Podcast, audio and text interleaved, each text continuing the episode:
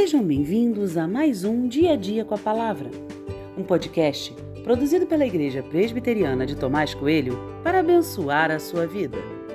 O título de hoje é Cuidado com os Castelos de Areia e tem por base o texto de 1 Reis 10, 20, que diz: Doze leões estavam ali sobre os seis degraus, um em cada extremo destes. Nunca se havia feito obra semelhante em nenhum outro reino.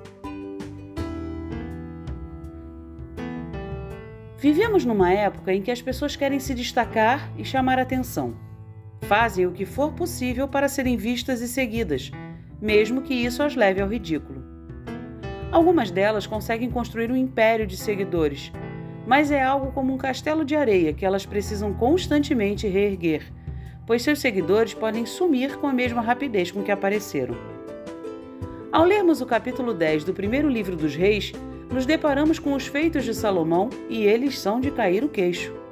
A grandiosidade do reino construído por Salomão é algo impressionante. Toneladas de ouro, objetos com detalhes impressionantes para a época, um trono gigantesco e belo. Ao final, o registro é que Salomão era único. Ninguém conseguiu construir um reino como ele.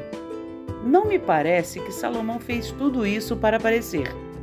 A grandiosidade do seu reino não foi resultado de alguma doença ou loucura de sua parte. Ela resultou da sabedoria dada por Deus. Salomão não fez nada para chamar atenção. Seu reino é estabelecido sobre a rocha e não sobre a areia.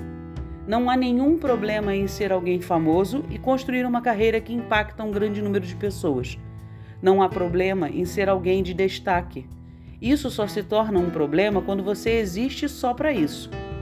A fama e o sucesso devem ser resultado de trabalho duro e sério. E como consequência, a fama pode acontecer ou não. Mas isso não muda o fato de que precisamos trabalhar duro, sem loucuras para chamar atenção. Salomão não fez tudo aquilo para aparecer. A grandiosidade do seu reino demonstrou ao mundo a glória de Deus. Isso é o mais importante. Quer se tornar alguém famoso e único nessa sociedade? Tudo bem, mas tome cuidado com as tentações. Busque a Deus e, a partir da sabedoria dada por Ele, trabalhe para manifestar a glória de Deus e não a sua própria glória. Mostre ao mundo o que Deus pode fazer na vida de alguém. Nunca atraia a glória para si. Sobretudo, não perca a humildade. A fama traz na garupa a soberba e ela te afastará de Deus.